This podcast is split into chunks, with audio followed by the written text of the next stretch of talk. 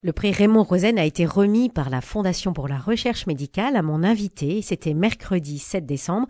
Ce prix vient couronner son travail de recherche concernant la réparation de l'ADN pour améliorer la chimiothérapie. Petite leçon de biologie ce matin avec vous, Gaëlle Legube. Bonjour. Bonjour. Yael Le Gub, vous êtes euh, directrice de recherche en biologie moléculaire au Centre de biologie intégrative à Toulouse. Le prix Raymond Rosen que vous venez de recevoir vient récompenser, je cite, votre contribution exceptionnelle au progrès de la connaissance scientifique dans le domaine médical. Que représente pour vous la remise d'un tel prix? Eh ben, c'est une, euh, c'est effectivement une reconnaissance. Hein.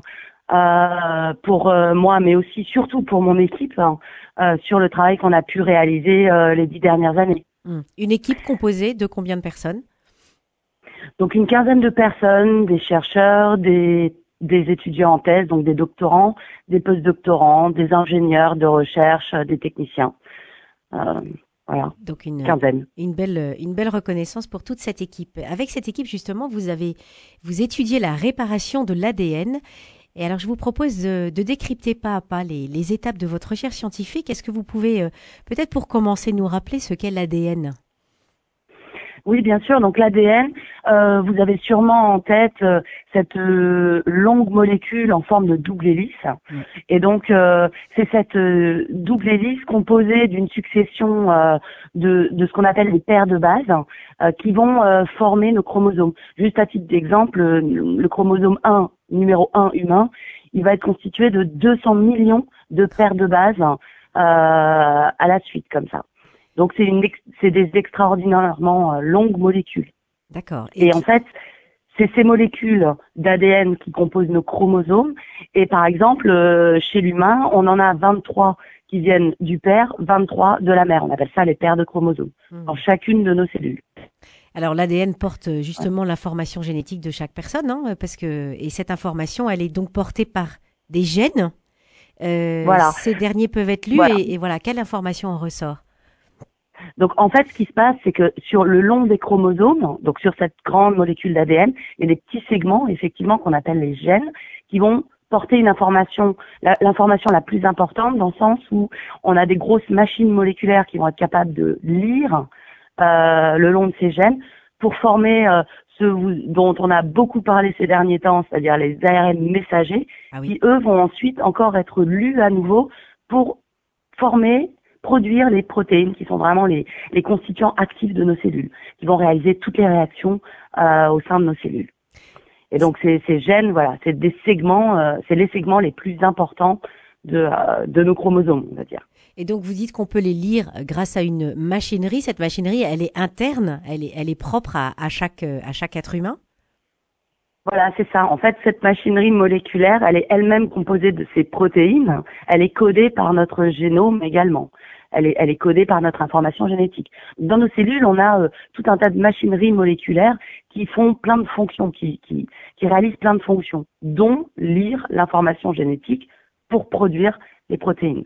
Et alors justement, quand euh, cette machinerie moléculaire lit euh, un gène, quelle information en ressort? Eh ben, ce qui en ressort, c'est euh, justement la, le, cet ARN qui va ensuite pouvoir être traduit en protéines. Mhm. Et donc le, le, le pro... oui. Oui, je vous en prie. Non, j'allais dire le problème justement, c'est que cette longue molécule, elle est euh, quand même fragile. C'est une, une, molécule immense, donc euh, elle est fragile et elle peut être, euh, elle peut être endommagée par un certain nombre de de, de, de, sources, qu'elles soient environnementales ou même à l'intérieur de nos cellules. Notre activité métabolique peut endommager l'ADN. Et est-ce que vous pouvez justement nous détailler les différents types de, de cassures, les différentes manières de d'endommagement en fait de ces de ces molécules d'ADN Ouais. Donc en fait, euh, donc il y, a plusieurs types de lésions qui peuvent se passer sur euh, sur l'ADN. Euh, par exemple, une, un des deux brins de la double hélice peut être cassé. Euh, peut y avoir aussi des pontages, des sortes de pontages entre les, les paires de bases dont je vous ai parlé tout à l'heure. Mmh. et puis les plus graves, c'est quand la, la molécule d'ADN, les deux brins sont endommagés. C'est-à-dire que la molécule d'ADN elle est carrément coupée en deux. Le chromosome est coupé en deux. C'est ce qu'on appelle les cassures double bras. Et ça, c'est euh, euh, ces cassures, elles peuvent euh, elles sont dangereuses parce qu'en fait, elles peuvent euh, conduire à la, à la perte carrément d'un bout de chromosome. Donc, on se retrouve avec des cellules qui ont perdu un bout de chromosome à la division cellulaire d'après. Et, et, si, euh, et, si, on tire le fil encore plus loin, qu'est-ce que ça fait comme conséquence cette perte de, Alors, les, de chromosome Voilà, donc les, les, conséquences. Donc, euh, si on perd un bout de chromosome, eh ben, la cellule, elle se retrouve sans toute une info, un bout d'information génétique qui codait pour des fonctions, pour des protéines justement dont je vous parlais. Elle perd des gènes. Euh, il y a d'autres types de conséquences aussi. À, au cas sur double brin, ça peut induire ce qu'on appelle des mutations, c'est-à-dire le, la base a changé et du coup la protéine devient mutante. La protéine qui va être produite, elle va plus avoir sa fonction initiale. Euh, et puis on a aussi d'autres types d'événements euh, qu'on appelle les translocations, c'est-à-dire où là il y a carrément deux bouts de chromosomes qui vont se retrouver anormalement rejoints entre eux. C'est une sorte de chromosome chimère euh, qui va produire des protéines une protéine anormale. Euh, ça, ça c'est, ça c'est dangereux pour les cellules, mmh. puisque ça, ça, leur fait acquérir des, des, fonctions anormales en fait. Est-ce que euh, dans vos recherches, vous, vous avez pu découvrir comment ces cassures sont provoquées? À quoi elles sont Alors dues? nous, voilà, donc euh, nous, euh, c'est pas exactement là-dessus qu'on travaille, mais en fait, on, on connaît un certain nombre de, de, euh, de, causes à ces cassures de bleu brun. Donc, les plus connues, en fait, c'est par exemple les radiations. Euh, c'est aussi le principe de la radiothérapie, en fait. C'est-à-dire c'est-à-dire en fait les, les, radiations conduisent à, à l'induction de cassures de bleu brun sur le génome. C'est le cas aussi des chimiothérapies. Le concept de la plupart des chimiothérapies, c'est d'induire, de provoquer des cassures double brun dans les cellules cancéreuses. Parce que ça, ça va les faire mourir. Ça détruit ces cellules alors, oui. Voilà, je, je pourrais, on pourra y revenir un peu après, mais oui. effectivement, c'est, ça, ça conduit à la, à la, ça peut conduire à la destruction des cellules. Et puis on a tout un tas d'autres. Euh, ces cassures de bleu brun, euh, le fait, le fait qu'elles se produisent aussi naturellement dans nos cellules. Mmh. Euh, rien que notre activité métabolique peut conduire à des cassures de bleu-brun sur le génome. Dans les neurones, par exemple, on sait que euh, une activité cérébrale peut euh, induire des cassures de bleu-brun dans nos neurones suite à la stimulation des neurones. Donc en fait, c'est quelque chose qui, qui se produit euh, dans nos cellules. De, de façon assez de naturelle, voilà. en fait. Oui, il n'y a pas forcément d'une voilà. Alors, intervention euh, extérieure. Heureusement, c'est mm. pas si fréquent, mais en effet, ça, ça, se produit de façon naturelle et suite à l'exposition euh, à certains à certains stress environnementaux. Mmh.